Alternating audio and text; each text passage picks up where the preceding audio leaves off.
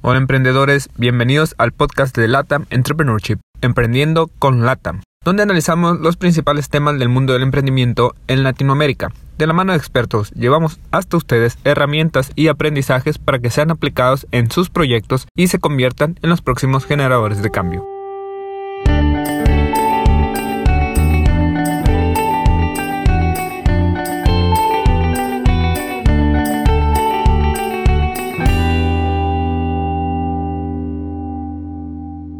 Hola emprendedores, bienvenidos a otro episodio de Emprendiendo con LATAM y en esta ocasión tenemos como invitado a Jorge Eras. Él es mexicano, es un agility coach y consultor de negocios. Ayuda a empresas de tecnología y a sus líderes a reducir las frustraciones, así lo escribe él, que pues afectan su productividad a través de acompañarlos en el desarrollo de modelos operativos exitosos y sostenibles. Entonces, pues, bienvenido Jorge. Gracias Gabriel por la invitación y pues, un saludo para todos.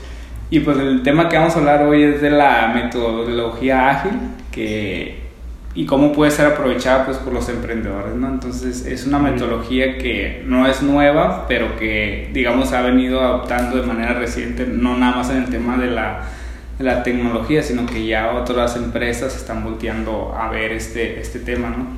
Entonces queremos saber primero que nada qué es la metodología ágil. Perfecto, muy bien. Pues antes que nada, aclarando eh, que, que, ese es uno de los misconceptions okay, del, agilismo. Eh, muchas veces se, se, piensa que es una metodología, pero, ah, okay, pero, así como tal no es una metodología. Aunque hay metodologías ágiles, eh, el agilismo nace de una filosofía de trabajo. Entonces, eh, tal cual, porque está compuesta de principios y valores. Va. Entonces, así desde su concepto fundamental es una filosofía, filosofía, de trabajo y ahora me atrevo a decir que hasta de vida. Excelente. ¿Cómo, cómo la descubriste tú? Sí, eh, yo estando pues, en el, en, el, empleo anterior que tenía, ahora soy independiente y me dedico ya al agilismo. Pero en el empleo en donde yo estaba, eh, pues teníamos muchos desafíos con, pues, con los proyectos. Resulta que pues, los proyectos cambiaban pues, frecuentemente en sus requerimientos eh, y queríamos hacer pues, modelos de, de, de, gestión de proyectos pues, muy predictivos, ¿no? muy predecibles, con modelos pues, demasiado robustos que nos ayudaban pues, a hacer una buena planeación. Entonces, modelos muy buenos de project management que pues eh, no se adaptaban en ese entonces a la naturaleza de los proyectos con los que trabajamos. ¿Cuál era la naturaleza? Proyectos cambiantes, este, requerimientos que cambiaban, no porque hubiera un, una mala, un mal levantamiento de requerimientos, sino porque el mercado cambiaba. Okay. Entonces, ¿qué cambiaba? Pues la necesidad genuina. Entonces no era una ocurrencia o, o una necesidad de alguien, era que pues el requerimiento que se había, digamos. sí, entonces se había planteado al inicio un set de requerimientos que pronto se hacían obsoletos. Entonces, okay. los modelos que estábamos utilizando para la gestión de proyectos eran insuficientes para tener esa naturaleza. ¿Hace cuánto tiempo fue eso? En el 2010. Okay. En 2010 yo tuve, yo tuve el primer acercamiento a, a las metodologías ágiles ¿no? y me, empe me empecé a, a, sumergir en el agilismo y me di cuenta que eso que era una filosofía. Entonces el, el agilismo como tal, en el contexto que, del, del, del, que lo estamos platicando, nace por ahí en el 2001. Okay. Y fíjate qué curioso, ¿no? Los que crearon este manifiesto ágil de desarrollo de software, porque ahí nació, eh, tenían ciertas preocupaciones. ¿Y cuáles eran? Pues que había pues, clientes insatisfechos, proyectos retrasados, desarrolladores desmotivados y, ¿qué crees? Pues requerimientos cambiantes. Entonces, ¿por qué? Porque ya se empezaba a hablar de la incertidumbre. Entonces, eh, había proyectos que estaban inmersos en la incertidumbre. ¿Por qué? Porque pues no se sabía cómo iban a ser. Entonces los modelos de, de gestión de proyectos pues estaban muy desarrollados para, para proyectos predecibles. Proyectos de un año en donde establecías desde el inicio cómo iba a ser tu plan y si lo seguías y lo hacías bien, pues tu proyecto era exitoso al fin de, de, de ese periodo. Pero vaya, un año ahorita ya es demasiado. Sí, es, es muchísimo, ¿no? ¿Sí? Entonces, eso es el agilismo. Entonces, na- nació de ahí y este grupo de personas que crearon el manifiesto eh, dijeron, pues tiene que haber formas distintas de hacerlo. ¿Y qué pasó? Pues eh, idearon una serie de, de valores y principios que ayudaron pues a tener una, una visión distinta para desarrollo de software, pero muy orientado a las personas, muy orientado a la dinámica del equipo. Ok, entonces, digamos, eh, surgió en el mundo ahora sí del software, por así decirlo. Exacto. Pero ho- hoy en día ya se ha adaptado más a, a otras, no nada más al software, pues. Pero como Exacto. dices en un principio, igual se pensó también orientado a personas, no necesariamente al software. muy orientado a las personas. Entonces, fíjate, si recordamos los, los, eh, los padecimientos que había en ese entonces, que eran pues, la incertidumbre, los proyectos retrasados, este, los equipos desmotivados, pues son situaciones que ahora se presentan en todas las industrias. Antes tal vez se presentaban, pero ahora es más latente. Entonces, ahora pues tenemos eh, todas las industrias en donde pues, los requerimientos cambian y están inmersos en una incertidumbre. Entonces, la agilidad vino a, a apoyar el cómo enfrentar esa incertidumbre en los proyectos de software. Entonces, fue tan efectivo que hoy en día se está adoptando por todo tipo de industria. Entonces, ya hay agilismo en contabilidad, en finanzas. Curiosamente, hoy en día las empresas fuera del software que están adoptando fuertemente la agilidad es la banca. Sí, es lo que, lo que estuve viendo ahora, investigando un poquito antes de entrar. De hecho, lo miraba, por ejemplo, BBVA ahorita tiene muy, muy fuerte este tema del, del agilismo y se anda metiendo mucho en rollos ahora con esta transformación que hizo, que ya es BBVA a nivel global, no nada más eh, en España. Y, y pues lo, lo platicaban ahí, y incluso pues que hacen equipos multidisciplinarios, como bien lo dices, no, ya no nomás son los de software, ya es- incluyen, por ejemplo, personas de marketing, de contabilidad dentro de los proyectos y eso pues ayuda a que todavía se enriquezcan más y se fortalezcan y, y que los proyectos resulten bien, ¿no? Y miraba algo así que, que se deben de, de hacer por partes, ¿no? ¿Cómo, lo, ¿Cómo funciona esta, ya cuando implementan esta filosofía, cuando hay un proyecto, hay como que unos pasos a seguir o, o en- depende del proyecto, cómo se implementa? Sí, depende de la naturaleza del, del proyecto. Entonces, eh, al fin de cuentas, lo que rige, digamos, la agilidad es, son los principios y valores. Entonces, que, que tienen que ver con darle más prioridad a la interacción de las personas sobre eh, la documentación este, exhaustiva y, y lo- ah, sobre los procesos y las herramientas. Ok. Y no quiere decir que te los eh, saltes, sino que si le das más prioridad a las personas y la interacción, pues vaya, hay más eh, probabilidades de que esos mismos procesos y herramientas pues se cumplan, porque Ok, claro. muchas veces los procesos se quedan en un documento y para cuando menos pensamos ya, ya nadie lo está siguiendo. Al menos que haya una regulación muy rigurosa para, para revisión de, de calidad y todo eso, ¿no? Y no quiere decir que no haya, pero pues, de- depende del, del entorno. Entonces, pues eh, hay guías y definitivamente hay métodos. Eh, Scrum es uno de, de los principales marcos de trabajo agilistas que pues, eh, empezaron a implementarse en el desarrollo de software y hoy en día eh, pues hay empresas de otras industrias que también están utilizando Scrum, eh, al menos como fundamento, no, no como metodología Ok. así, porque es, es para gestión de proyectos, pero usan los conceptos de Scrum para, para iterar. Entonces, eh, la agilidad se basa en, en hacer este, entregables pequeños de valor en un periodo corto de tiempo. Entonces, imaginémonos un proyecto en el que en dos semanas ya estás entregando al menos un segmento de valor, algo que puedas palpar, no un- por eso no un documento, no un diseño, un entregable. Si nos imaginamos un automóvil, este, pues, eh, muchos pensaríamos, pues, ¿cómo puedes entregar un pedazo de automóvil en, en- en- en un mes? Claro. Pero bueno, eh, el- la agilidad le apuesta a que puedas revisar y tener retroalimentación temprana en un periodo corto de tiempo, no necesariamente que lo llegues y lo vendas a tu cliente.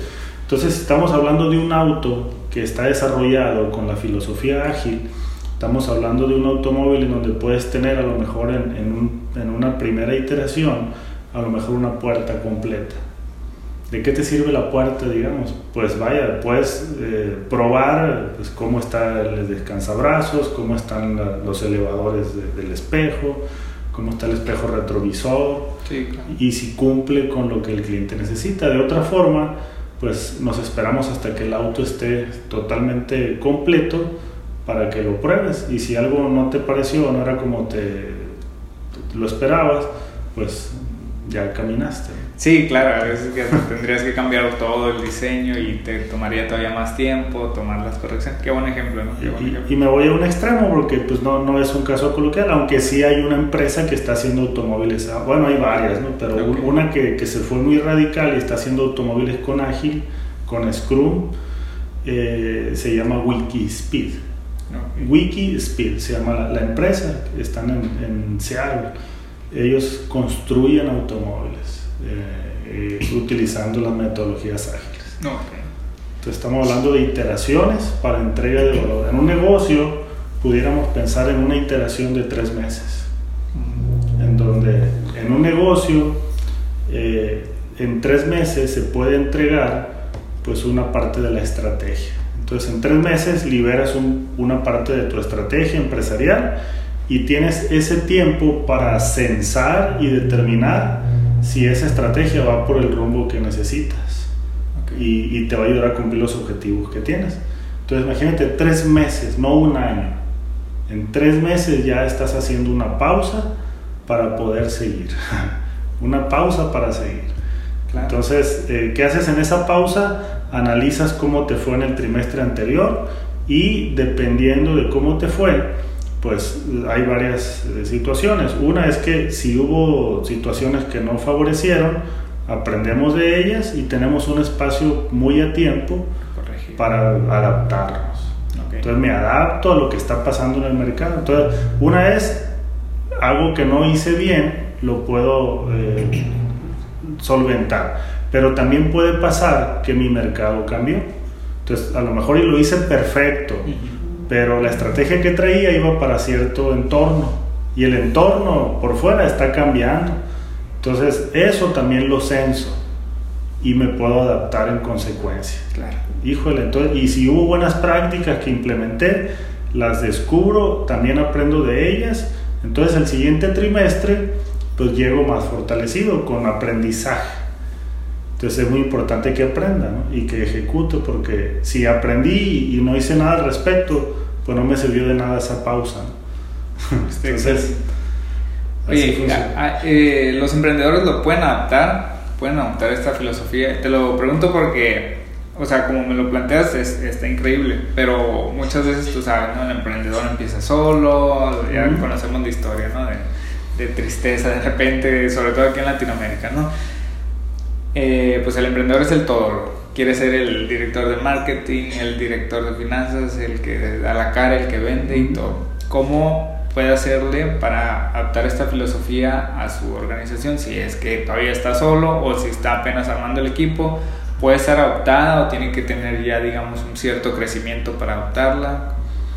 Eh, en especial en los emprendimientos nuevos, ya estilo startup. Okay la agilidad ya no es opcional, así lo veo yo.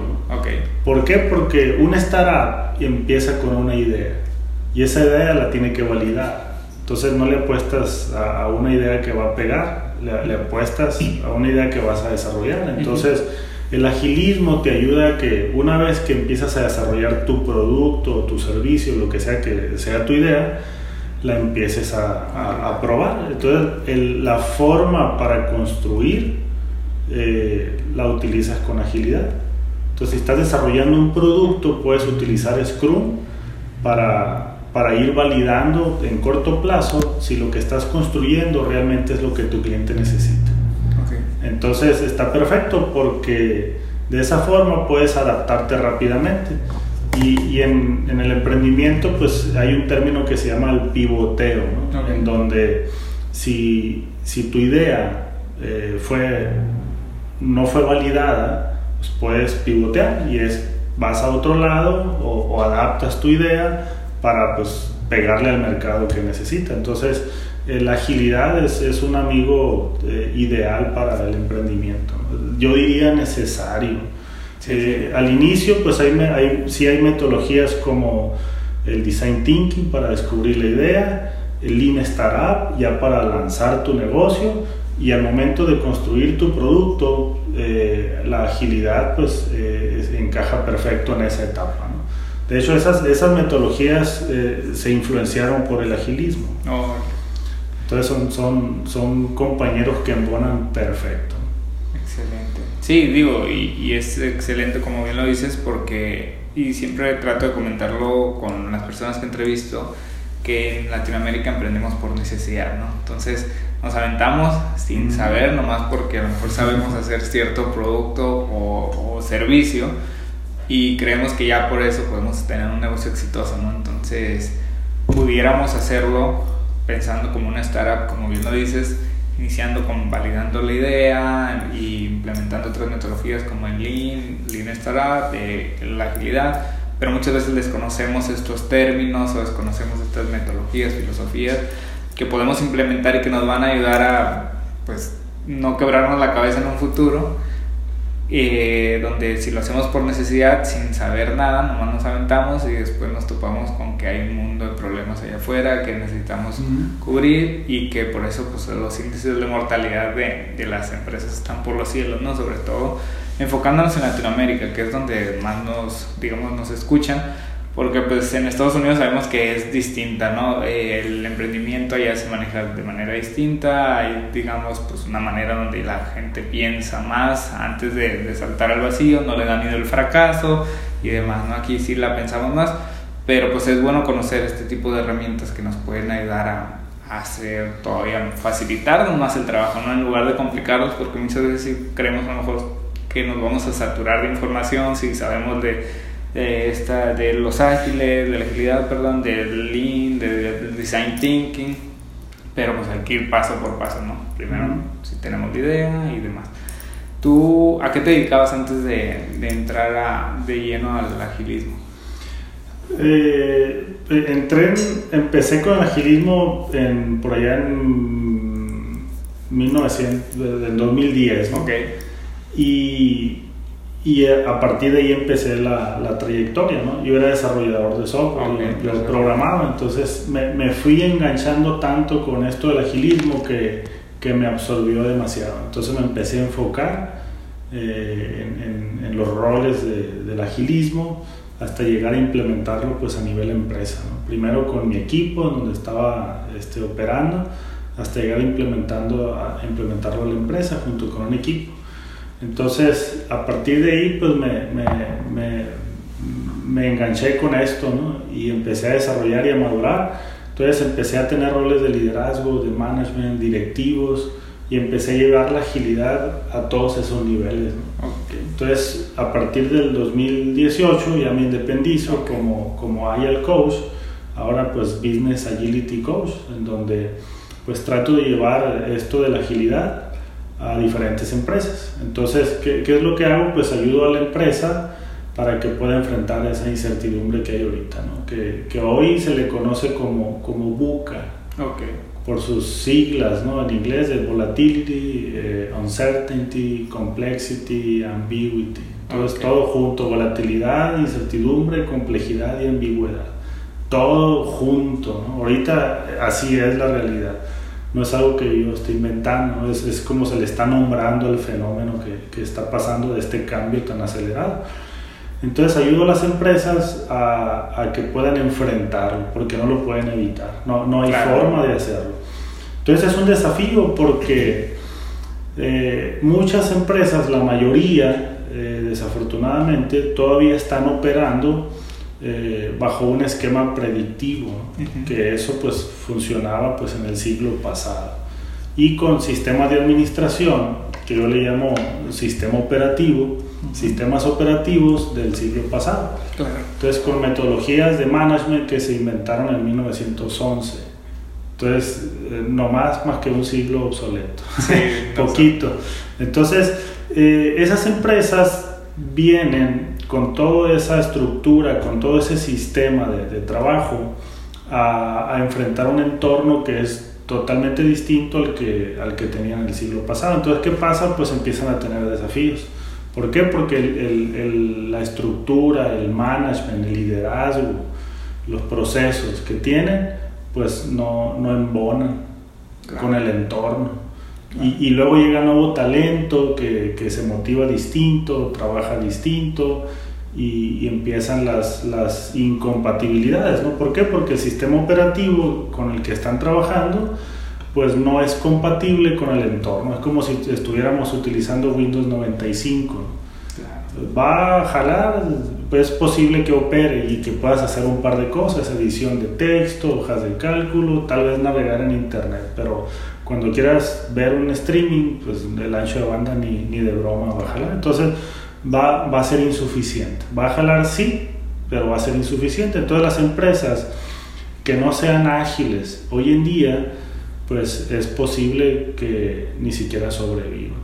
Entonces los emprendimientos que estén naciendo, pues tienen la oportunidad de adoptar todo esto desde el principio. Y lo que me ha tocado mucho es ver, sí, últimamente mucho enfoque en, en, en la generación de la idea y validación de la idea. Uh -huh. Y el arranque con Design Thinking y luego Lean Startup. Lo que no he visto mucho es ya en el momento de la producción, de, de vaya, del, del producto, que, que ahí muchos, muchos se quedan atorados. Entonces tardan mucho en validar si lo que están construyendo realmente es lo que el cliente necesita.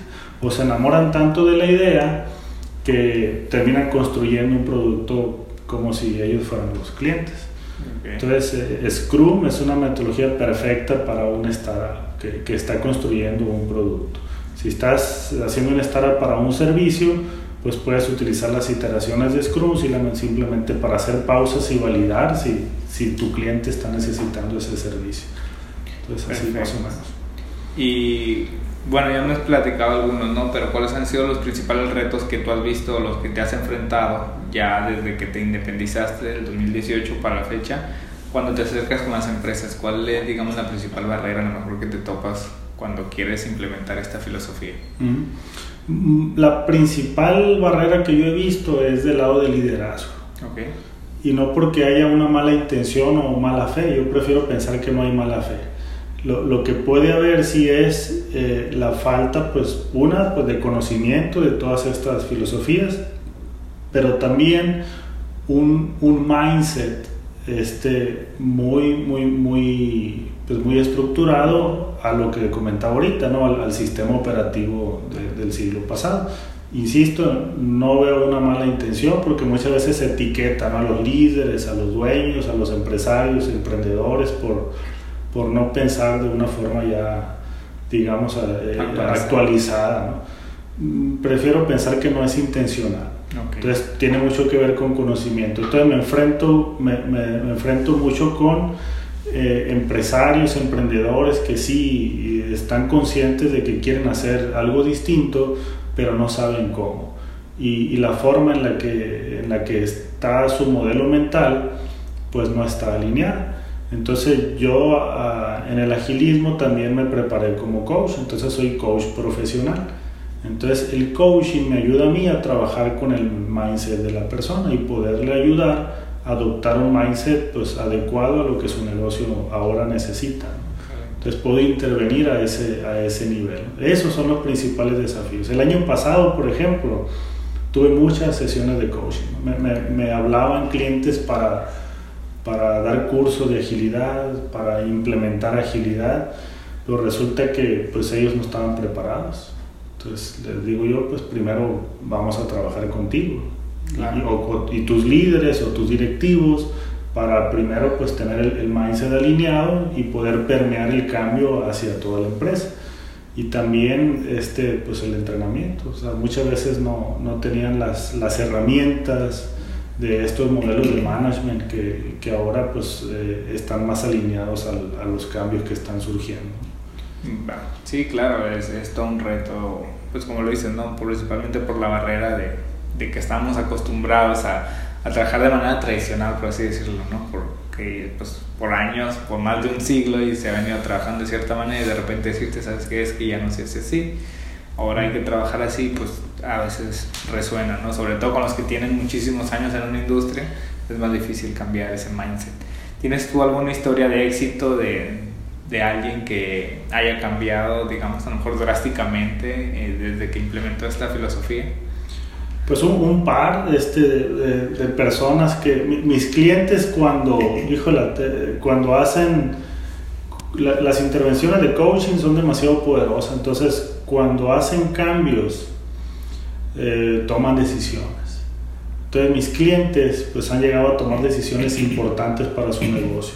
Y híjole, afortunada o desafortunadamente esas decisiones pues tienen que ver a veces con, con despidos, con renuncias, gente que pues, están en una empresa y, y, gracias a esto se dan cuenta pues que no pertenecen y, y que su, su, su, su, digamos, su corazón está en otro lado. Entonces, eh, les ayuda a tomar decisiones, no se dan cuenta. O, o gente que, empleados, bueno, perdón, empresarios que tienen equipos que no les están aportando valor. Y, y son tan paternalistas y, y, por su buena, muy buena intención, pues mantienen a veces a gente que no les aporta y, y eso le hace un daño a la empresa y a todos los demás. Y, y, a los mismos que están manteniendo. Entonces, eh, decisiones como esas las toman. Digo, no son tan afortunadas, pero tal vez para todos, para ese sistema resulta pues, benéfico. Y, y otros pues crecen su negocio, toman decisiones. Un, un, cliente me contrató, un cliente empresa, ¿no? me contrata para pues, da, dar eh, estructura pues, a un grupo de socios, en donde los tres forman parte del, del, del, del, equipo directivo y a la vez son socios de la empresa, no están fuera, están dentro. Okay. Y cada uno pues, con una visión diferente. Entonces, para llegar a sobrevivir a esta nueva naturaleza, y, y, en especial acá en el país, en México, y creo, y bueno, y no, no somos los únicos, ¿no? En Latinoamérica están pasando cambios importantes, en Chile, en, en Argentina, eh, y, y, en muchos, ¿no? Sí. Eh, entonces, mmm, este grupo de, de, socios, pues se dio cuenta que el futuro pues no era prometedor para, para el 2019-2020, entonces eh, me hablan para lograr pues, estar de acuerdo para ponerse de acuerdo. Entonces yo los ayudo a poder coincidir en ideas y definir juntos y co-crear el futuro de la empresa. Tal vez ya no para crecer, sino que para sobrevivir. Entonces eso es agilidad, el, el acordar, el, el, el, aclarar, la claridad es, es parte de la agilidad. Entonces ahora resulta que ellos pues ya, ya con un acuerdo, con un común acuerdo de, de a dónde llevar la empresa, pues ya pueden jalar a su equipo directivo y ya pueden comunicar su visión y trabajar todos juntos en co-crear qué van a hacer con la empresa. Entonces empezamos a, a, formar un modelo en donde, a pesar de que ahorita no ha crecido todavía la empresa por, por el, el, lo que está pasando en el país, al menos ya están más tranquilos, ya están estables y ya están preocupándose por hacer una, una empresa esbelta y empezar a formar las bases para innovar y para crecer.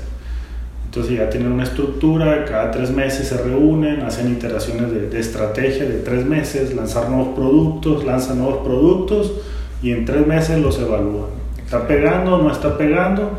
Y pivotean.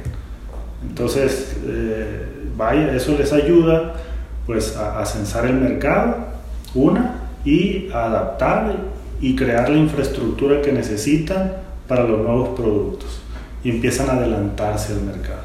¿no? Entonces ya, ya, están formando las bases. Entonces, eh, y aparte, pues están descubriendo qué tipo de, de, desarrollo necesita su personal y hacen iniciativas que validan cada tres meses. Cada tres meses validan las, las iniciativas de recursos humanos, las iniciativas financieras, las iniciativas de producción, las iniciativas comerciales. Y todos se reúnen para co-crear eh, iniciativas en común, un solo objetivo. Entonces, eso es agilidad empresarial. No, está excelente, porque así ya no, como dices, no se enfocan nada más en un solo departamento, que antes solía suceder, por ejemplo, no sé, una empresa que fabricaba a lo mejor automóviles, pues muchos se peleaban, ¿no? Y a me tocó trabajar en una fábrica, es que producción es más importante porque de aquí sale, es que contabilidad, es que calidad, entonces aquí ya no es más como dices tú, hay equipo, se reúnen a ver recursos humanos que necesitas, que necesitamos en, en materia financiera y todos juntos nos ponemos de acuerdo y lo hacemos de, pues, que, que, vaya a funcionar y en un corto plazo, ¿no? Como dices, o sea, tres meses. tres meses. Sí, claro, tres meses es muchísimo tiempo en, en estos años, ¿no? Pues, si nos vamos a un año, pues ya es casi el siglo. ¿no? Demasiado, sí, demasiado lejos. Ahorita validar una iniciativa, una estrategia, un año, es demasiado lejos. Y, y si nos vamos a, a emprendimiento, yo creo que todavía más, ¿no? Porque es el índice de mortalidad es tan alto que tres meses fácil desaparece tu empresa, ¿no? Y se te van los ahorros de toda tu vida. Toda tu inversión. Exactamente. Entonces, la agilidad puede ayudar al emprendedor nuevo a poder validar si lo que está, ya, ya no la idea, estamos hablando ya de la etapa de construcción, sí, si el producto que está construyendo realmente es el producto que su mercado necesita. Entonces son hipótesis Claro. Entonces lanza, lanzamos hipótesis estratégicas, pero las validamos a corto plazo. Entonces para un emprendimiento, pues un mes pudiera ser un periodo más, más, más decente, ¿no? más alineado. Tres meses ya pudiera estar un poquito tarde. ¿no? No, nos toca ver últimamente, muchos de los startups ya son de base tecnológica. ¿no? Sí. Nos toca ver muchas veces aplicaciones que llegan a nuestro celular de forma gratuita y, y, las empezamos a ver evolucionar uh -huh. hasta el momento en que empiezan a cobrárnoslas. Eh, resulta que ese es un emprendimiento ágil. Entonces, ¿qué están haciendo? Pues los emprendedores están agregándole nueva funcionalidad y están validando directamente con el mercado. Entonces tú la usas gratuitamente, pero estás proveyendo feedback y claro. estás metiendo datos, estás, estás usándola y eso que estás usando, pues ellos lo están leyendo. Entonces están leyendo el comportamiento de, de la aplicación, dónde le picas más, eh, eh, cuál es tu interés por la aplicación y, y, si no hay interés. Entonces, supongamos en el peor de los casos que en dos, tres meses se dan cuenta que la aplicación o su producto no, no es aceptado por el mercado. Pues digo, no está padre, no es, no es una buena noticia, pero sí porque si tu negocio no va por ahí, tienes oportunidad de salirte antes de perder. Antes de perder. Entonces, ¿qué perdiste? Tal vez muy poca inversión.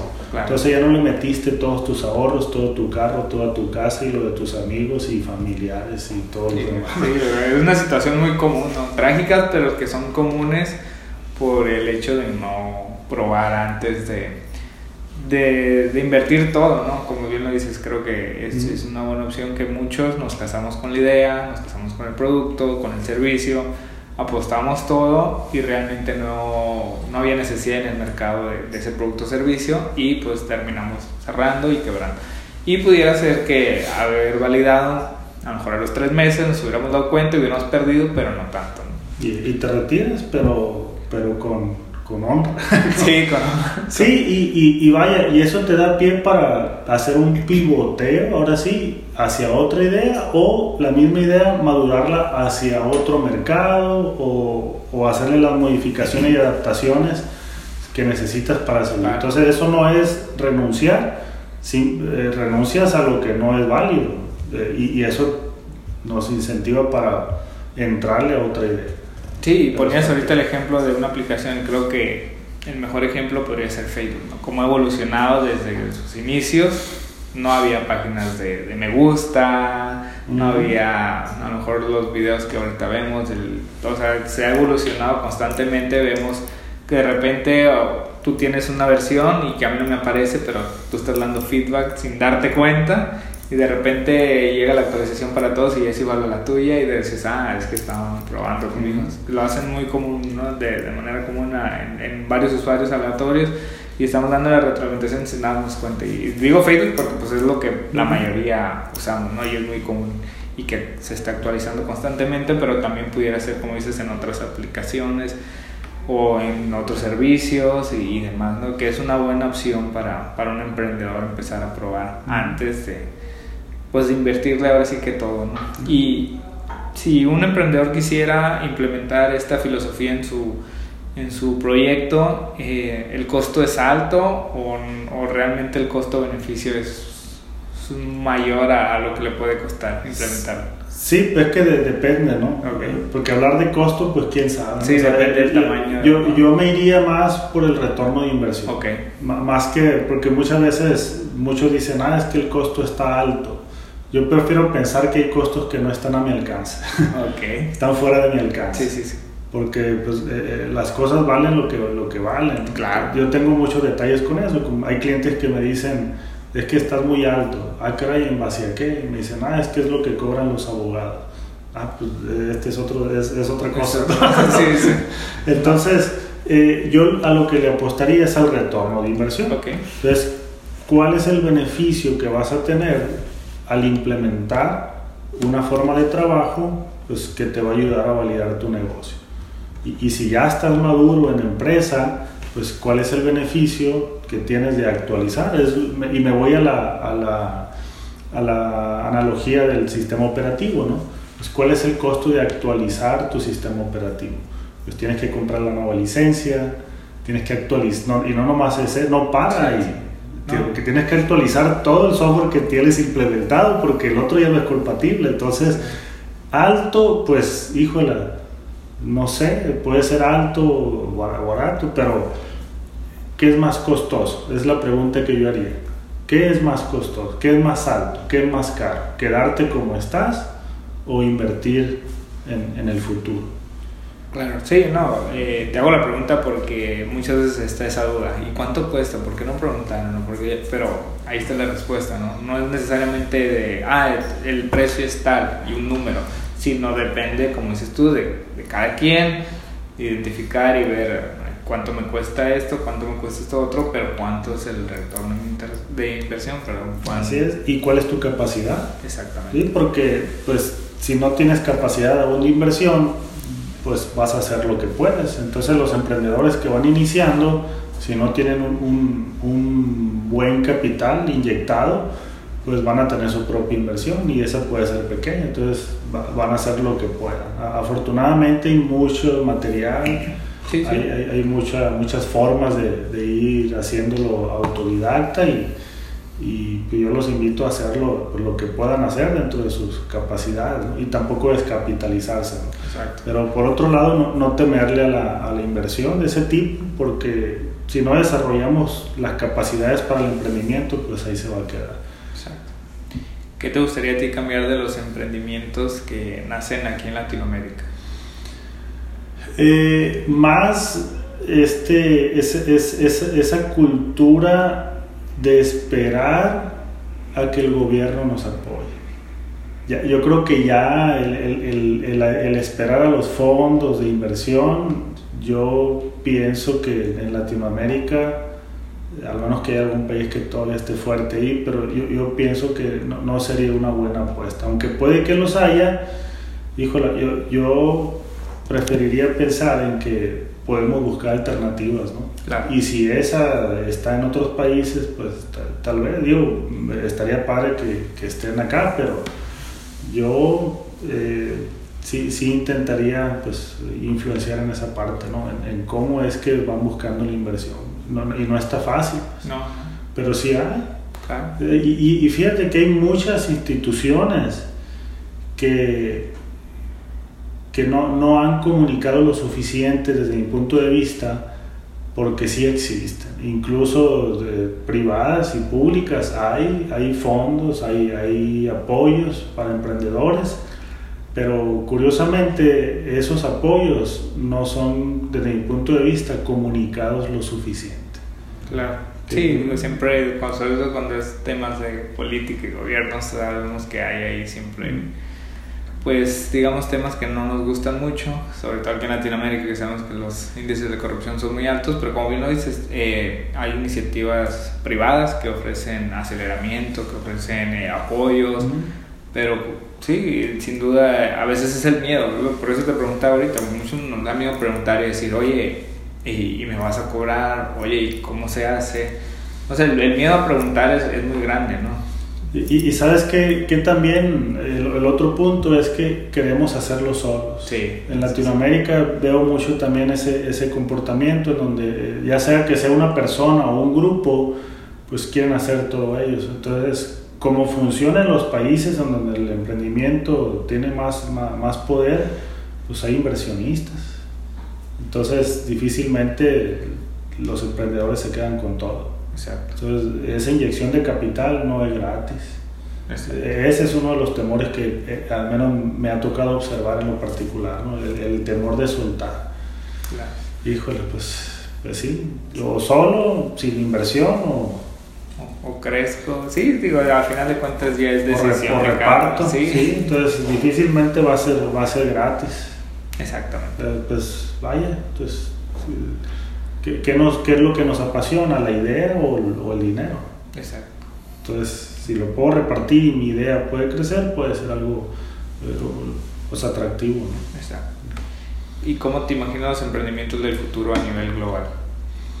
Híjole, yo me, me imagino una cultura pues muy acelerada, ¿no? de, en donde ya los emprendimientos eh, no mueran como lo vemos ahora por, por, falta de, o de capital o ideas, sino que, que mueran intencionalmente, porque, porque se hicieron obsoletos.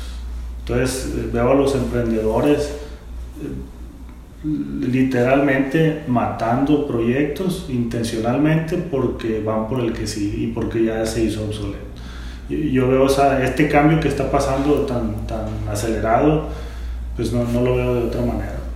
Ya sea que el mismo producto, la misma idea evolucione o, ya no sea necesaria y, y, y, tengas que hacer otra. Entonces yo, yo veo esa dinámica, yo la veo ahora intencional. ¿Por qué? Porque pues ya no, ya no es útil y, ahora es útil otra nueva. Entonces yo veo a los emprendedores haciendo ya no pivoteo, sino que proyecto tras proyecto. Bueno, negocio tras negocio.